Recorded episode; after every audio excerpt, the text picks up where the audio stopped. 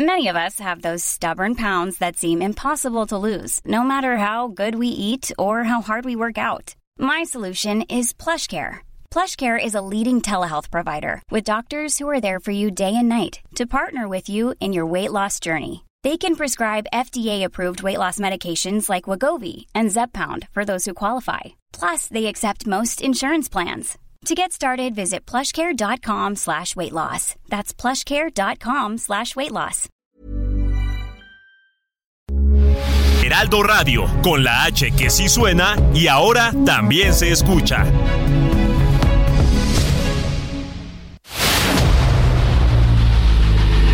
El dedo en la llaga. Había una vez un mundo en el que nadie creía. Un país de historias inexplicables. Una nación con personajes asombrosos. Santo Tomás tenía razón. Hay que ver para creer. El México increíble. Las verdades que duelen. La voz de los que callan. El dedo en la llaga. Infórmate, diviértete, enójate y vuelve a empezar. El Heraldo Radio presenta El Dedo en la Llaga con Adriana Delgado.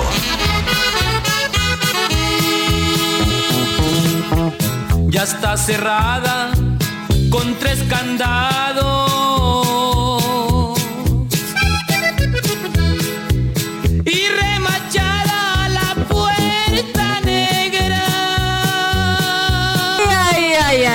Ay, ay, ya huele a grito de la independencia, Sí, claro. Samuel Prieto. Hola. Y Sí, esta es huele. una probadita nada más de lo que vamos a ver y vamos a escuchar todos aquellos que queremos ir al Zócalo Genial, de cierto. la Ciudad de México. Ahí van a estar los Tigres del Norte. ¿Qué tal, eh? Sí, pues, sí, sí. ay, a mí me encanta que haya esos eventos y que supuesto. la gente tenga posibilidad de escuchar a estos grandes artistas. Sin duda alguna. Porque además, Samuel, pues hoy celebramos 212 años de independencia de México de la corona española. Así es. Y antes de entrar aquí al programa platicamos, Samuel Prieto y yo, que no nos quedaba muy claro porque, pues, si nos indepen- independizamos de la corona española, luego fuimos a dar con el emperador Agustín. Así es. de Damián, fíjate cómo se llamaba, Agustín Come, Cosme, Damián de Inturbide y Aramburu. No, bueno. ¿Qué tal, eh? Y él, pues, fue el emperador que vivió, bueno, durante las primeras cuatro etapas de la Guerra de la Independencia Iturbide, militó en el ejército realista combatiendo a los insurgentes.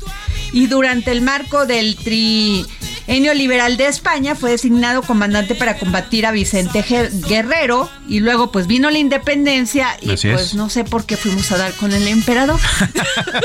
bueno, sí, hay mucha historia. Bastante Pero historia. este, fíjate que eh, vamos a ir muy rápido, eh, Samuel, con Alan Rodríguez, reportero del Heraldo Media Group. Porque nos va a decir de todos estos preparativos que se están llevando a cabo en el Zócalo de la Ciudad de México por este maravilloso grito de la independencia. Venga. Hola, ¿qué tal amigos?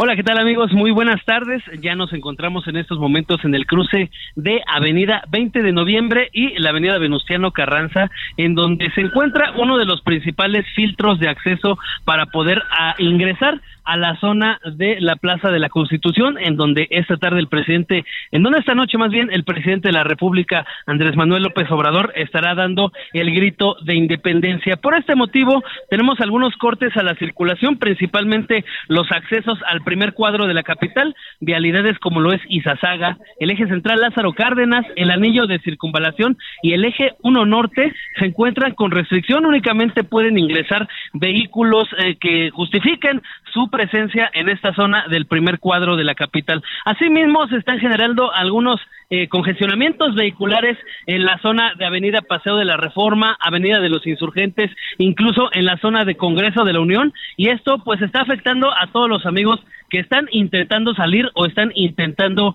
ingresar a la zona centro de la Ciudad de México. Lo que tenemos también es otros filtros que se encuentran para ingresar al primer cuadro de la capital. Esto a pie eh, se puede realizar en la avenida 20 de noviembre, en la avenida Pino Suárez, la calle 5 de mayo y la calle 5 de febrero. En estos puntos, la policía capitalina estará verificando que las personas no ingresen con pirotecnia, con rayos láser, con drones, con armas o también con bebidas Alan, yo quisiera que me lo dijeras más despacio porque es muy importante que todos nuestros radioescuches, radioescuchas este, tengan muy claro con qué pueden ingresar para ir a disfrutar no solamente este concierto de los Tigres del Norte en la plancha del Zócalo, sino también esperar el grito de independencia del presidente Andrés Manuel López Obrador.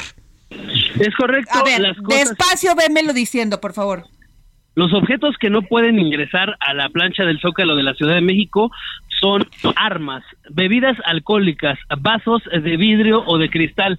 Asimismo, no se permite el acceso de punteros láser y drones. Asimismo, también se está evitando el ingreso de pirotecnia y esto es todo lo que están revisando al ingreso de estos filtros localizados en el primer cuadro de la Ciudad de México. Muy importante que las personas cumplan con estos requisitos para poder acceder y sobre todo para que todas las personas que estén al interior de esta fiesta mexicana puedan hacerlo con mucha precaución y sobre todo pues con mucha seguridad de que ninguno de estos objetos estarán ingresando esta noche a la zona de la Plaza de la Constitución. Es el reporte que tenemos. Gracias, Alan Rodríguez. Gracias, compañero. Bueno, y nos vamos con el inspector general Soto, vocero de la Secretaría de Seguridad Ciudadana de la Ciudad de México, para que nos cuente sobre este dispositivo de seguridad de la Secretaría de Seguridad Ciudadana para los festejos del 15 de septiembre, no solamente del Zócalo, sino de todas las, las cuadras, en, las, en la periferia al Zócalo. General, muy buenas tardes. Sí, muy buenas tardes. ¿Nos podría decir cómo va a estar, va a estar todo este dispositivo de seguridad? Claro, con mucho gusto.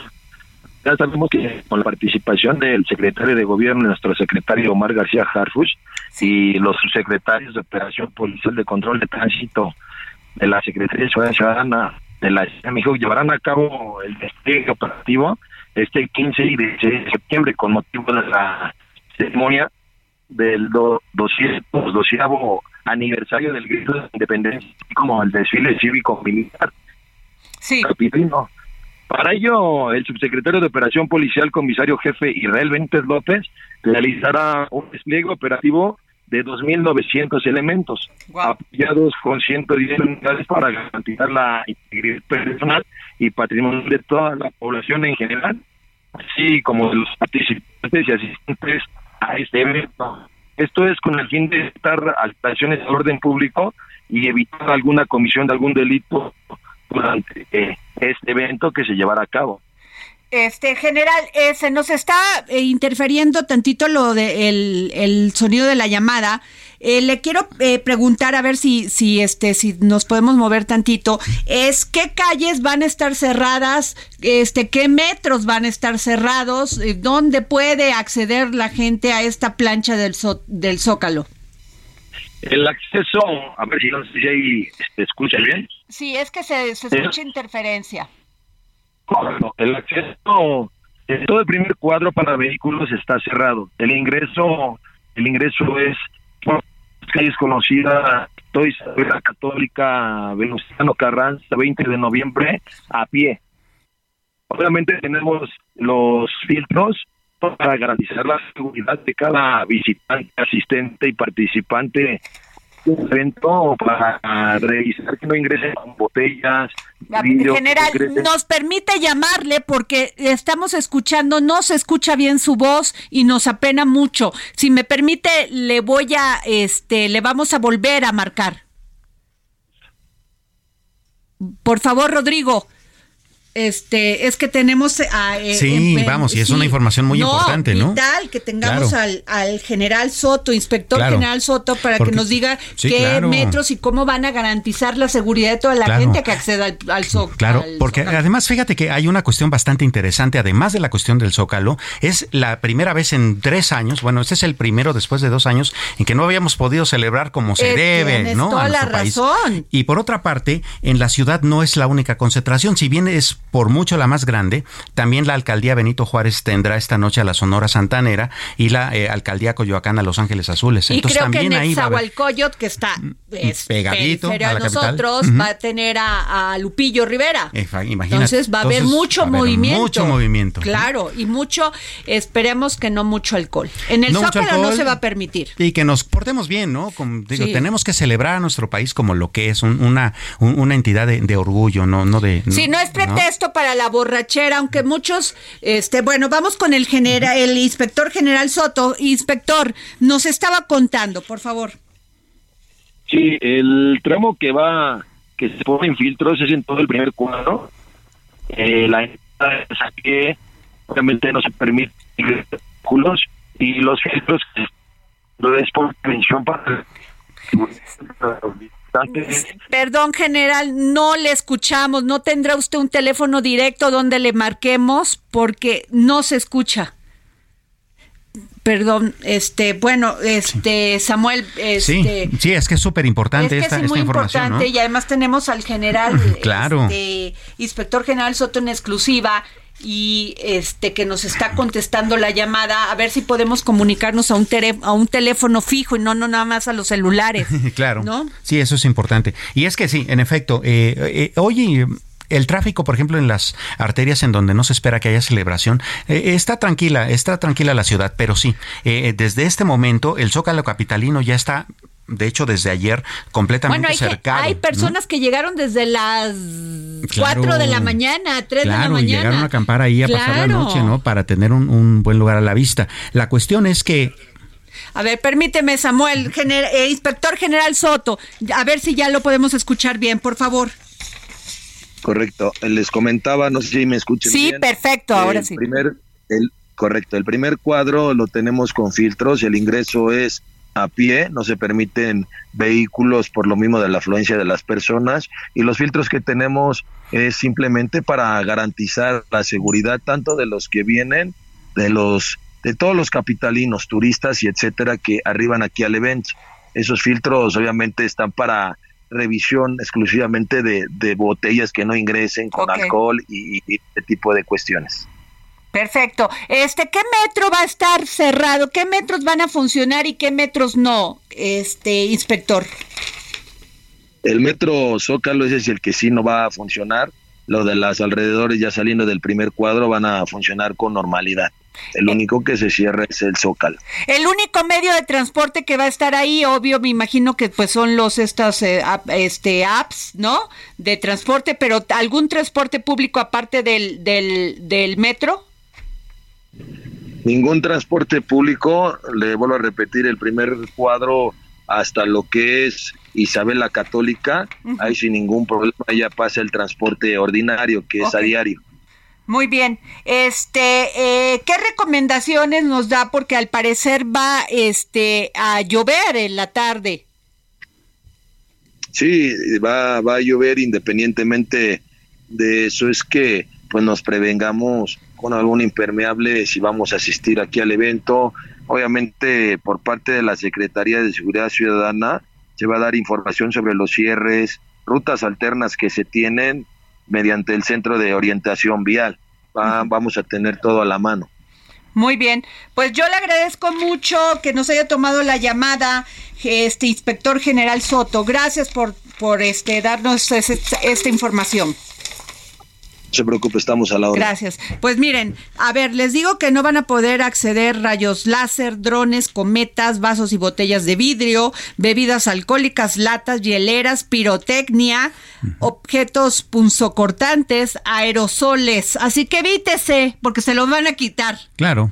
¿no? Claro, claro. En estos filtros que, que, va a haber y sí les recomendamos aquí en el dedo, en la llaga, que pues lleven su impermeable, lleguen con anticipación. ¿No? Conan, porque luego se, se provocan ahí este conflictos porque quiere pasar uno, el otro está ya llegó antes y el otro pues ya llegó tarde y quiere pasar hasta enfrente, pues no, ¿verdad? Asistir con calzado cómodo, chamarras, binoculares, evitar mochilas, objetos u objetos pesados, se sugiere ubicar las rutas de evacuación, así como mantenerlas libres, mantener mantenerse esto es muy importante al lado de sus niños y adultos mayores. Sin duda. Tengan cuidado, agarren a sus niños, este, porque pues hemos visto siempre que se hacen tumultos. Sí, por supuesto. ¿No? De hecho, a buena hora, digo, todavía es eh, temprano, pero digamos por ahí de las 5 o 6, si usted todavía está pensando en salir, pues también es una buena recomendación que vaya verificando a través de las redes sociales de la Secretaría de Seguridad Ciudadana y, y, las plataformas como Waze y esto, qué tan lleno está el Zócalo. Claro. Y si vale la pena realmente todavía ir, o mejor quedarse en casa, eh, un buen pozolito y tal vez verlo desde la televisión que también va a estar ahí. Claro. Este, fíjate, este, nos vamos a ir con Damián Cepeda, con el senador Damián Cepeda, porque, este, pues bueno, lo que acaba de decir Marco Cortés, que pues sí, no se va a hacer la alianza, pero mientras antes de Damián Cepeda vamos con Claudia Espinosa, porque te acuerdas que ayer se, se, dio este colapso del tanque de agua potable en el municipio de San Martín Texmeluca. Sí, qué cosa. Y que dijo la presidenta municipal que me pareció de horror, que dijo que pues los que murieron estaban abajo del tanque y estaban borrachos. No, bueno. bueno, a ver, Claudia, por favor.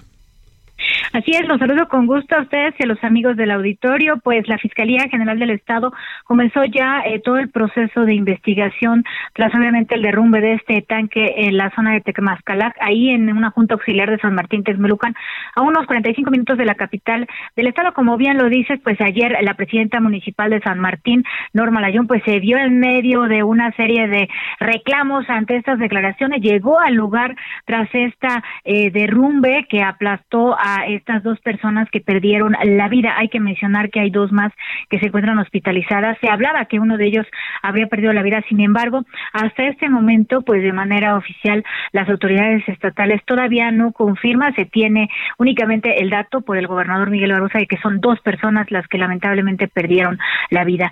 ¿Qué es lo que está sucediendo en estos momentos? Pues la zona está acordonada, las diligencias ministeriales continúan porque además, pues todos los restos del tanque impactaron diversos inmuebles, vehículos en las zonas aledañas y se está eh, pues evaluando para que a través de un convenio con las autoridades municipales se pague los daños. Eh, los afectados tuvieron hoy una reunión, mañana tendrán otra con la autoridad municipal y eh, pues a través del gobierno del estado se está invitando a la autoridad municipal a que también pues tiene que resolver el problema de la dotación de agua potable. En el caso de las personas que perdieron la vida será en el transcurso de esta tarde cuando la Fiscalía General del Estado ha informado haga entrega pues ya de los cuerpos de las personas que fallecieron a sus familiares. Claudia, ¿me oyes? ¿Cómo se llama la empresa que construyó este tanque de agua? Porque al parecer ni es una empresa constructora y sí es una empresa que se dedica a la fabricación de telas. ¿Qué hace haciendo un tanque de agua? Justamente la empresa que eh, pues se encargó de este proyecto es Racini, como bien lo comentas, ellos han dado a conocer su punto de vista y han lamentado los incidentes a través de un comunicado. Hay que decir que ellos pues ante estas declaraciones de que no se dedicaban justamente a eh, pues la, las obras ha emitido un, eh, un comunicado, es una empresa de frenos, Racini, quien descartó que la planeación, diseño, aprobación, supervisión y ejecución de esta obra estuviera eh, a cargo de ellos. cobraron por eso. Lo que mencionan en el comunicado es que ellos eh, donaron los recursos para llevar el servicio de agua potable. Por lo tanto, bueno, pues está eh, esperando cuál sea eh, finalmente el dictamen. El ayuntamiento no ha confirmado. El tanque, Claudia?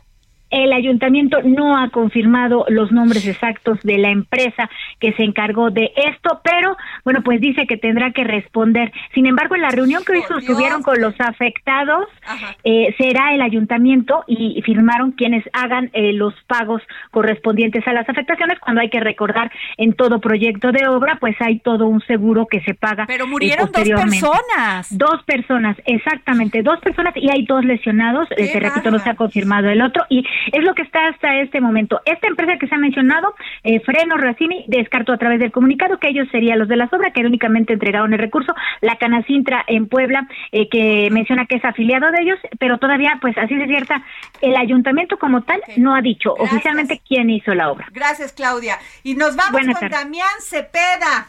Damián, ¿cómo estás, senador? Gracias por tomarnos la llamada. Senador Damián Cepeda. Hola, ¿cómo estás? Querido Damián, saludarte. Pues llegó la hora. Hoy ya este Marco Cortés dijo que se rompe la relación con el PRI, con la alianza tanto legislativa como electoral. Tú pues ya habías hablado de eso y, luego también hoy leí que tú decías que pues había que virar al, al movimiento ciudadano. ¿Qué nos puedes decir, Damián? Mira, yo sí creo que la alianza PAN-PRI fue un completo error. había sido congruente entre lo que has dicho y lo que has hecho, sí es cierto. Sí, me parece que... Híjole, otra vez tenemos problemas de comunicación. Bueno, ¿Problemas de conexión? Sí, por favor, a ver. A ver, déjame cambiarme de lugar para ver si aquí agarra mejor. ¿Aquí me escuchas bien? Sí, sí, sí, ya te escucho, Damián. Excelente, me disculpa. Ah, te digo que en mi opinión la alianza PAN-PRI es un error histórico. Para el PAN, creo que particularmente representa una incongruencia para nosotros. Pues porque nosotros históricamente... No, se sigue, se nos sigue cortando. Ah, también casi no te escuchamos. ¿Tendrás algún teléfono directo donde podamos comunicarnos contigo? No sé, a ver, por favor, productor. productor, este, conéctate directamente. No, pero no al celular. este, bueno, pues así es. ¿Cómo ves? Pero sí, eh, de hecho eso digo ya estaba más que cantado, ¿no? La, los dos socios del PRI en aquella alianza que ahora llamaríamos IVA por México, este, le habían advertido si eh, en tu partido, este, van adelante con esta iniciativa de que eh, el ejército permanezca hasta 2024 en las calles, nos vamos a salir. no, no, no tenemos todavía muy claro por qué. ¿No? Eh, al final del día, eh, tanto el PAN, por ejemplo, en su momento de gobierno fue el que puso al, al, ejército en las calles, ¿no? El PRD un poco, pues también como que eh, negoció en su momento al respecto, pero parecía ser que era, era la gota que iba a derramar el vaso, ¿no? En una alianza que en efecto era como antinatura. Sí, bueno, habríamos hablado no solamente de esto que iba a pasar con la Guardia Nacional y eh, que pasa la Sedena en operación y administrativamente, sino habíamos hablado de un tema que era muy importante, el tema ideológico, sí, claro. que eran de confrontación las dos las posiciones que tenían unos y otros. Y yo todavía les pregunté a muchos a muchos políticos cuando hablábamos tanto de, de del PAN como del PRI que si confiaban en esa al PRD, al mismo Jesús Zambrano, le dije, ¿confías en esa alianza? ¿Confías en el PRI? Y me dijo, no, pues sí, estamos trabajando. Este, ya lo tenemos. Es Damián. Me estabas poniendo la guillotina. No, al contrario, querido, tú sabes que contigo nunca, pero tenemos dos minutos, ¿nos puedes decir qué es lo que tú piensas? Express, va, en concreto creo que esto, lejos de ser una crisis para el PAN, es una oportunidad una oportunidad de deslindarse y hacer un lado proyectos dañinos. Es evidente que no compartimos ni visión de gobierno, ni congruencia histórica, ni lucha hoy eh, para evitar el daño que Morena le está haciendo al país. Con el seres humanos en todos lados, pero no tenemos nada que hacer ahí. Y creo que la muestra está donde claramente hay una negociación política en términos de justicia, impunidad y demás, eh, para ayudar al gobierno de Morena a sacar adelante la militarización del país. Entonces, ¿por qué abrazarte de algo así de dañino y algo así de negativo? Yo diría, veámoslo en positivo. Creo que no han terminado de romper, me parece que le ha faltado determinación a la dirigencia de mi partido. Yo la declaración que escucho hoy la veo enmarcada en rompo con él. No es él, el tema es que no compartimos como instituciones visión de México. El problema es que la ciudadanía tiene rechazado a ese partido político y el PAN debería darse cuenta, despertar y esto para presentar un proyecto distinto que genere esperanza de cara al ciudadano y que pueda recuperar el de este país en el 2024. Eso es mi opinión. Damián, te quiero hacer esta pregunta. No se va a hacer la Alianza Nacional, pero en el Estado de México hay alguna posibilidad que se hiciera esta alianza sin Al- Alejandro Moreno con el gobernador del Mazo. Yo en lo personal creo que es un error la alianza PAN-PRI en cualquier lugar. Y yo preguntaría nada más, yo vi a toda la bancada votando. Menos Ana Lili Herrera. Bueno, ella en lo particular y mi respeto, pero hay más diputados de ese estado y de otros estados. O sea, querer decir que es solo Alito, yo de veras, perdón, pero no me chupo el dedo, eso les digo a los que están diciendo eso. Y la verdad de las cosas es que es un problema institucional.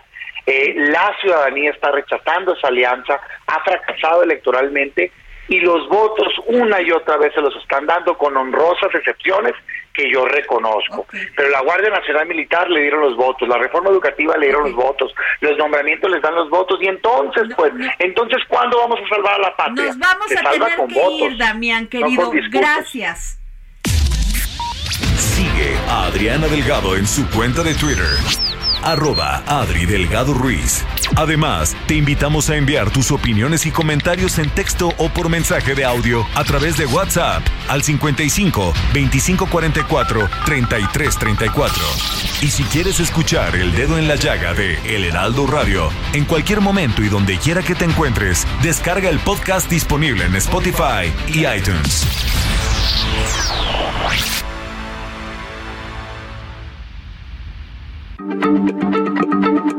Heraldo Radio. Hey, I'm Ryan Reynolds. Recently, I asked Mint Mobile's legal team if big wireless companies are allowed to raise prices due to inflation. They said yes. And then when I asked if raising prices technically violates those onerous two year contracts, they said, What the f are you talking about, you insane Hollywood ass? F- So to recap, we're cutting the price of Mint Unlimited from $30 a month to just $15 a month. Give it a try at mintmobile.com slash switch. $45 upfront for three months plus taxes and fees. Promo rate for new customers for limited time. Unlimited more than 40 gigabytes per month. Slows. Full terms at mintmobile.com. La H se lee, se comparte, se ve y ahora también se escucha.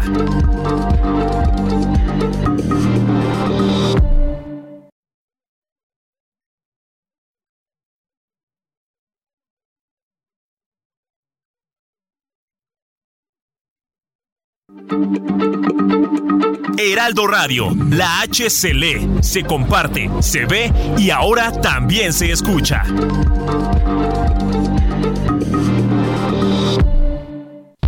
Sigue a Adriana Delgado en su cuenta de Twitter en arroba Adri Delgado Ruiz. Y envíanos tus comentarios vía WhatsApp al 55 25 44 33 34 o 55 25 02 21 04. Adriana Delgado entrevista en exclusiva a la senadora de la República, Beatriz Paredes. El campo está pasando por uno de sus momentos más complicados. Sequías, falta de fertilizantes. ¿Qué hacer, Beatriz Paredes? Efectivamente, eh, este ciclo agrícola viene muy difícil. Desde hace varias décadas necesitamos cambiar la política agropecuaria. Se habían encontrado algunos programas muy importantes para los productores en general, pero especialmente para los pequeños productores. Algunos de estos programas desaparecieron. Por ejemplo, prácticamente acabó el financiamiento al, al sector campesino de ejidos y comunidades. Prácticamente. La financiera rural prácticamente la desaparecieron. Al desaparecer uno de los fideicomisos que le daba solidez eh, económica, prácticamente acabaron con la perspectiva de financiamiento. Desaparecieron las posibilidades de el seguro agrícola en condiciones accesibles. Y desde luego, si los productores no pueden asegurar sus cosechas cuando viene sequía, cuando viene una tormenta, etcétera, no tienen modo de defenderse. La agricultura ha podido sobrevivir en eh, la balanza comercial con Estados Unidos por los grandes agricultores, por aquellos que no requieren nada del gobierno y si no hay fertilizante lo han podido ir a comprar ellos el mercado internacional. Este viernes, por única ocasión, 11 de la noche, El Dedo en la Llaga, Heraldo Televisión. Regresamos aquí al dedo en la llaga en este 15 de septiembre, donde se celebran 212 años de independencia de la corona española. Sí. Y un, paréntesis antes, esta entrevista que acaban de escuchar es mañana. No se la vayan a perder, es, mañana. gracias, Samuel, gracias. Sí, es, la transmitimos siempre los jueves a las 11 de la noche por el canal 8 de Heraldo Televisión, pero como hoy tenemos los festejos de la noche mexicana, lo pasamos para el día de mañana viernes. Así que sintonícenos, véannos. Por supuesto. En el Heraldo Televisión, canal 8 de tele abierta. Así es, a las 11 de la noche. Y este, Fíjate, Samuel, que hoy se dio eh, a conocer una noticia de, de que detienen al excomandante del 27 Batallón de Infantería por la desaparición de los 43 estudiantes de Ayotzinapa. Hemos visto que incluso ayer este padres y madres de los de estos estudiantes este pues fueron a están inconformes por todo lo que se ha dicho de la verdad histórica, de esta verdad que ya metieron a, ya está en la cárcel Jesús Murillo Cara. Así es. Pero parecer, al parecer todavía no están conformes. Pues ¿quién va a estar conforme? Claro, ¿quién si va no a estar sabes dónde están tus hijos. Claro, porque está la detención de este comandante y a la vez que ayer se había anunciado que el, el alcalde de este Abarca, que en ese ah, entonces también lo habían a sacar, ¿no? Bueno, tengo en la línea a Vidulfo Rosales, abogado de los normali de los normalistas de Ayotzinapa del Centro de Derechos Humanos de la Montaña Tlachinoyan. ¿Cómo está Vidulfo? ¿Qué tal? ¿Cómo estás? Buenas tardes, gusto saludarle. Pues, ¿cómo ve esto, esta detención al excomandante del 27 Batallón de Infantería por la desaparición de los 43 estudiantes de Yoxinapa? Esto, pues, aunado a lo de Jesús Murillo Caram. Pues mira, eh, nosotros eh, nos hemos enterado también por los medios, no hemos sido notificados formalmente de la detención, no sabemos por qué delitos está este, siendo eh, imputado y ante qué instancia se le va a procesar. Vamos a esperar. Eh, decirte para nosotros eh, despierta preocupación que la que esta que se que se estén dosificando las detenciones, pues si se había ya notificado a la Secretaría de la Defensa Nacional de la eh, de la existencia de 20 órdenes de aprehensión y primero que se, se, haya, haya demora en la ejecución de estas órdenes de aprehensión y que ahora solamente se estén ejecutando algunas. Eso para nosotros despierta preocupación, no sabemos qué es lo que está pasando, no se nos ha informado con claridad a qué obedece la demora, a qué obedece la dosificación en la ejecución de las órdenes. Así que vamos a esperar eh, este, en las próximas horas a ver qué nos pueden avisar, qué nos pueden notificar. Ok, pues ustedes todavía no, no están notificados de estas, de esta detención de este mando militar y tampoco de otros de otros 19 mandos militares, ¿no? Sí, efectivamente. Lo que sabemos, te digo, es que eh, fueron libradas 20 órdenes de aprehensión y, lo, y, sabemos que se han ejecutado eh, esta, la del coronel José Rodríguez Pérez, y nos informan de otras dos pero la, la, información las hemos obtenido por los medios de comunicación. Creo que me parece que hoy, hoy en la mañanera el licenciado Ricardo, de, de, Ricardo Mejía Verdeja dio información al respecto. Esa es la información que nosotros tenemos y te digo, la preocupación es por qué han demorado tanto en ejecutarlas y segundo, la dosificación en la ejecución. Si estamos hablando de 20 órdenes, pues se debieron ejecutar las 20. Además, la notificación a la Secretaría de la Defensa Nacional fue en una misma fecha por las 20 órdenes. Ignoramos cuál haya sido la imposibilidad para poder ejecutar esas 20, por qué no se está haciendo. Bueno, esa información no la tenemos. Pues muchas gracias, Vidulfo Rosales, abogado de los normalistas de Ayoxinapan. Gracias. Gracias a ti, hasta luego. Pues sí, Samuel, efectivamente, hoy el, el este, Ricardo García Bermejo dijo esto, este, que estaba detenido, este militar ¿no? Así es. Pero que además hay 20 más, hay 19 más y que se les acusa por delincuencia organizada. Sí, y que este lo que sí llama la atención es que nada más Murillo Karam y este militar y no se sabe nada de estos delincuentes de esta de este cártel de los este Guerreros Unidos. Así es. No se sabe a quién van a detener, a qué policías también. Sí, por supuesto. En fin, esto nos trae tanta confusión porque yo sí, yo sí creo que el presidente quiere, quiere resolver esto. Claro. ¿Qué? Porque, oye, nunca se había dado un caso donde un militar fuera detenido. Este, no por una cuestión así, digo, han sido detenidos, por ejemplo, por drogas, ¿no? Y, este, por ejemplo, el, el general que estuvo a cargo de y la fíjate, de la no nada esto, más uno, pero- ¿eh? Estoy, estoy ahorita ya corroborando, son tres militares detenidos, Así es. ¿No? Sí. Y eh, eso también significa que el presidente va a estar enfrentando una eh, eh, eh, rebatinga, eh, no lo quiero decir desde término negativo institucional, sino que va a enfrentar un poco de, de- de presión dentro justamente del, del cuerpo militar. Hay que considerar que el, el ejército en este gobierno está jugando papeles muy preponderantes en muchos frentes y que el ejército tradicionalmente era intocable. Lo cual habla, por cierto, también de una buena transparencia, ¿no? De que ahora sí se están haciendo cosas y eso abre la puerta a la esperanza de que pueda entonces realmente haber justicia. Ahora, el gran punto, digo, fíjate que hoy leí una columna de Maite Azuela, donde dice que eh, se comenta en muchas mesas que si la Guardia va a pasar a, a- a- a ser parte de la Sedena en lo operativo y en lo administrativo, y que muchas personas le dicen, ¿y a mí qué? Así es. ¿no? Y, Ma- y Maite ahí, pues, a este, eh, en su artículo dice, pues, no es ahí que, y vienen muchos posicionamientos sobre el tema del abuso de los derechos humanos. Así es. Pero tampoco la Policía Federal, en, no aquí en la Ciudad de México, en otros estados ha funcionado. Es más, muchos gobernadores, el gobernador es- que va a dejar de ser gobernador Rosa Saispuro de Durango, Así dijo, si no me hubiese, si no hubiese venido el ejército mexicano a apoyarme en labores de, de seguridad, no más no lo hubiera hecho. Sí, claro. Eh, es que tiene dos contrapesos. A ver, uno, eh, militarizar al país. Bueno, ok, puede ser eh, Pero por si una serie de hemos, a ver, ¿no? si los militares Ajá. están desde, desde Calderón Claro. y antes. Y además se los puso, ¿no? Ajá.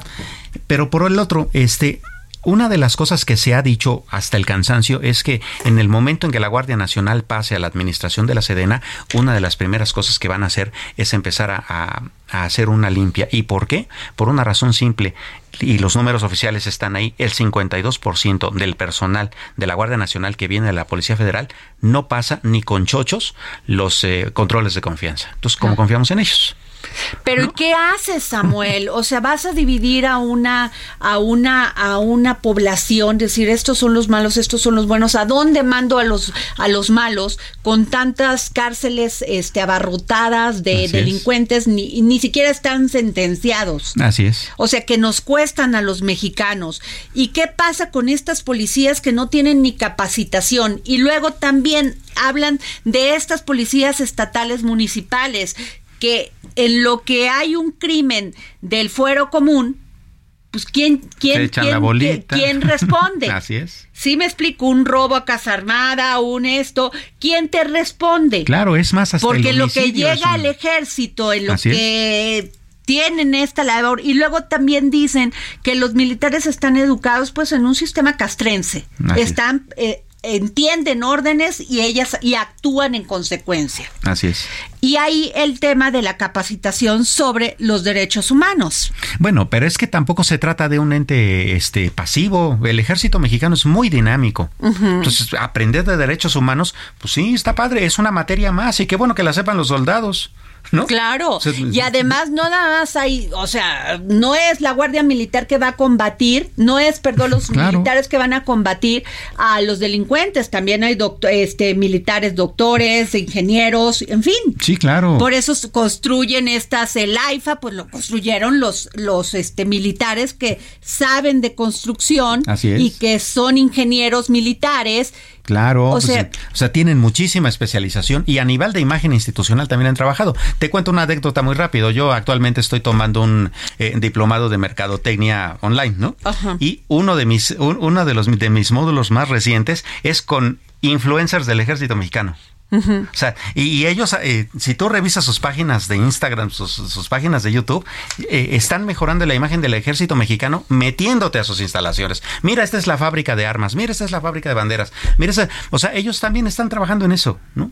De repente este eh, llevarlos a blanco y a negro no está tan padre, Ahora yo creo que no, además me parece que eso es lo que también alegan los los los partidos de oposición que el, el gobierno federal cesa y los gobiernos estatales se zafan de la responsabilidad de generar seguridad. Así es. Pero pero también el otro tema de fondo es que este Samuel el, viene, la crisis no nada más viene de un tema de ataque a la seguridad, de ataque a los delincuentes, sino también de las responsabilidades de los ministerios públicos, de los jueces, porque el que acaba de, de, este, de soltar, eh, gracias a Dios, no, porque la fiscalía actuó, esa barca, uno de los hombres que estaban señalados como los que dieron la orden y que estaba coludido con el crimen organizado. ya lo estaban absolviendo. Exacto.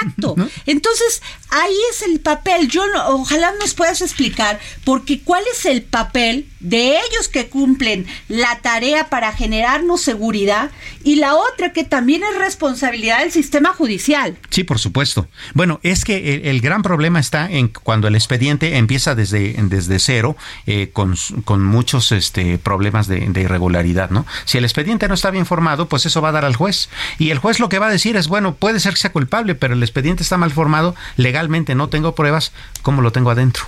O sea, ¿cómo lo dejo dentro de la cárcel si no tengo, si sabiendo que es un delincuente no tengo las pruebas? Claro.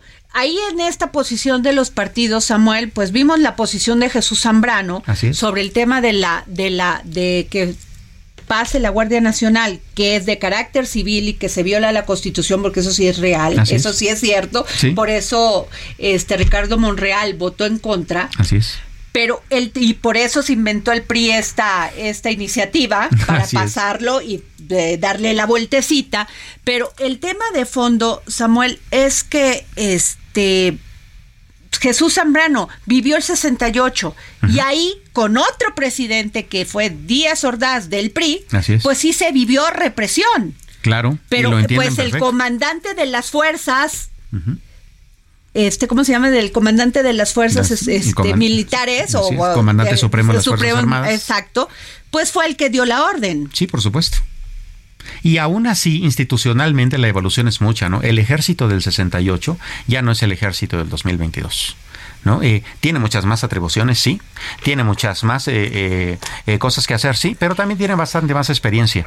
E institucionalmente se ha vuelto una, una o los mexicanos, si algo tenemos con respecto a los ejércitos de nuestros países vecinos, sobre todo los latinoamericanos, es que nuestro ejército sí es apolítico. Claro. Y bueno, pues a ver, Samuel, son tan mexicanos como nosotros. Sin duda. Son ciudadanos mexicanos que, que este pues son este funcionarios también. Claro por supuesto. Entonces, bueno, pero vamos a la economía, Samuel. La economía. Oye, fíjate que te traigo una cosa que parece ser local y no lo es tanto.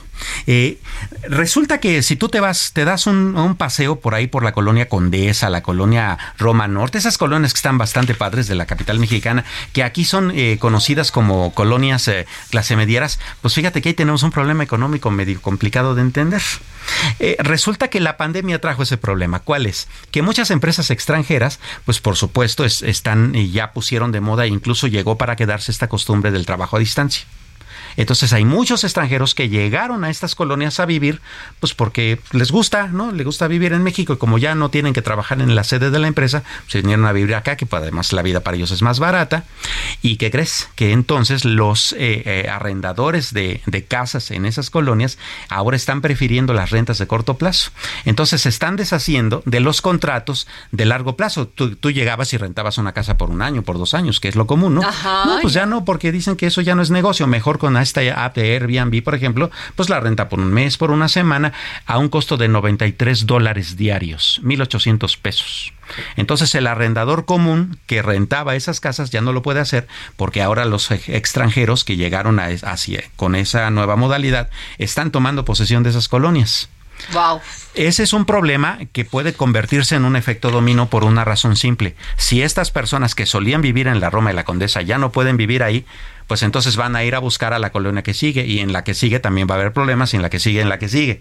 Entonces se está distorsionando el mercado de las rentas y se está encareciendo y esa es una preocupación seria acá en la capital mexicana. Claro. Este, mm, eh, por ponerte un ejemplo, las rentas eh, en, promedio allá en la colonia Roma y la Condesa han sufrido, han sufrido incrementos en promedio del 44 al 57%, nada más en el año del año pasado este que mucho que ver, o sea, mucho más, más amplio el porcentaje que el de la inflación, ¿no? Que, claro. de por sí la inflación ya está bastante alta. No, bueno, oye, y este, nos traías otra nota. Sí, hay bastantes cosas interesantes. Hablando justamente de, la, de, las deudas y de esas cosas, pero ahora a nivel internacional, fíjate que hay un parámetro que está prendiendo los focos rojos en el mundo. Se trata de que eh, hay una relación eh, que se estudia bastante, que es la relación deuda con el eh, Producto Interno Bruto Mundial.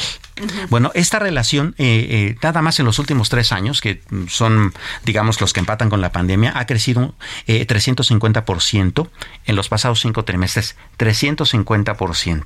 Esta relación, digamos, nos es muy lejana, pues no, resulta que es el parámetro que más se utiliza para saber, por ejemplo, si un prestatario puede o no cumplir o no con sus obligaciones. Lo cual significa que el riesgo de que las empresas no puedan obtener crédito o quiebren por no poder pagarlo ha aumentado en 44% en el mundo. Y por supuesto, las empresas que más están sufriendo de ello pues, son las pymes, ¿no?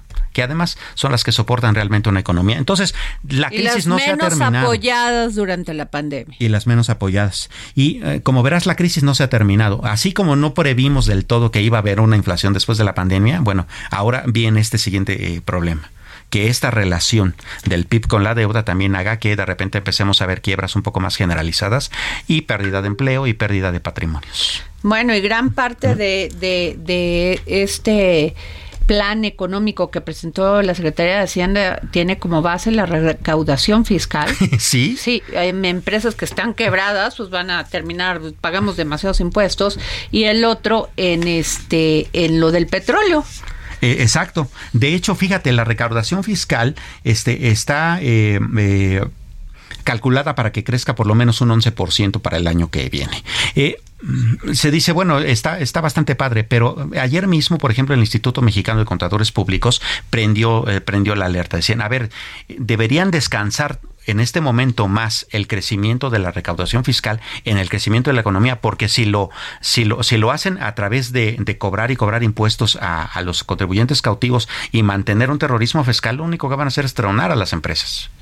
Pues es que yo veo que muchas personas están en una crisis económica que no han podido resolver después de la pandemia. Por supuesto. Y que, y que crece, crece y crece. han despedido empleados. Esto también lleva a un tema, es la de la calidad de vida. Sin duda la gente está sufriendo de un estrés terrible, de una depresión terrible. Los jóvenes están sujetos a una competitiva, a una competencia terrible. Entonces, híjole, ¿cómo hacer un país mejor? No solamente es que tengas empleo, que eso tiene que haber, porque de algo tenemos que comer y vivir y producir, pero también es en la calidad de vida. Claro, y fíjate, se están buscando alternativas, Adri. Este, las mismas personas las están buscando para poder sobrevivir a, estas cuestiones.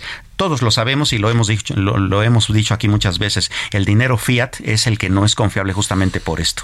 Y una nota bastante interesante. Eh, ayer la firma Chainalysis sacó un nuevo estudio ya de este año sobre adopción de criptomonedas. El año pasado, México ocupaba el lugar 44 de 146 países ya estamos en el 28. Cada vez más personas estamos adoptando las criptomonedas, particularmente Bitcoin, justamente porque es descentralizado y porque no está metido en este en todo este marasmo de Sí, que ellos fijan tasas y como de, porque o sea, yo dije, ¿cómo es posible que los bancos de, o sea, tengan un 30, hayan crecido un 30% con una crisis económica como la que tenemos? Claro, pues, pues claro Pues las tasas de interés y todo esto que está súper carísimo.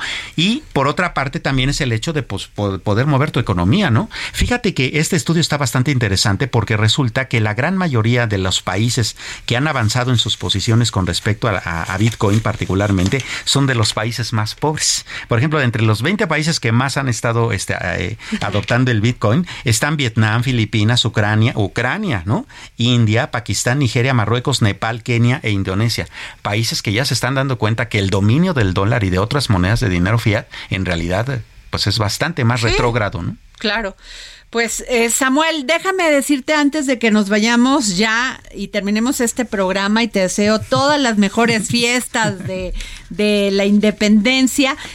Por favor, a los que tengan animalitos, ¿no? Protege a tu perro de la pirotecnia que hoy seguramente va a haber mucha, con el método de Tellington.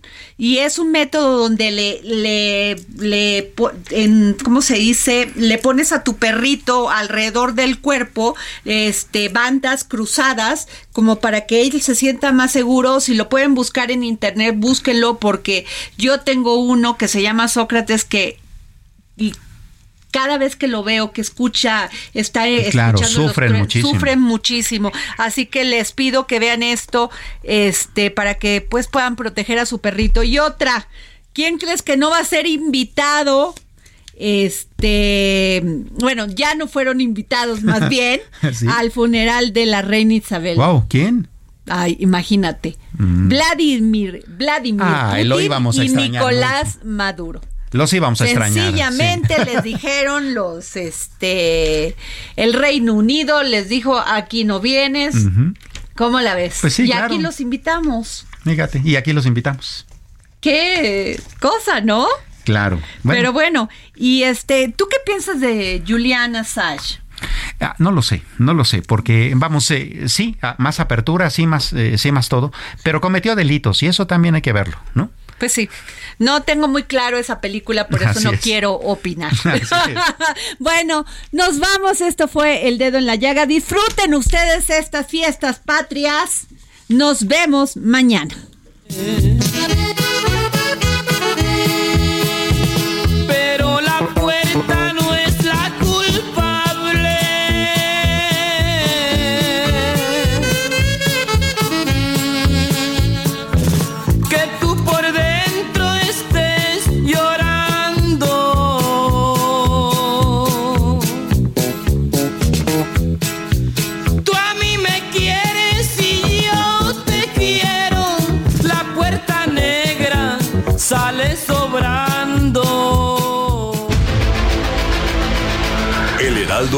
Presentó El Dedo en la Llaga con Adriana Delgado.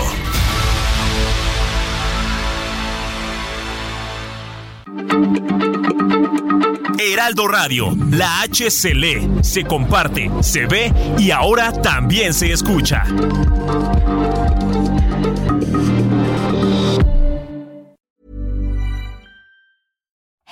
Paige DeSorbo from Giggly Squad. High quality fashion without the price tag. Say hello to Quince.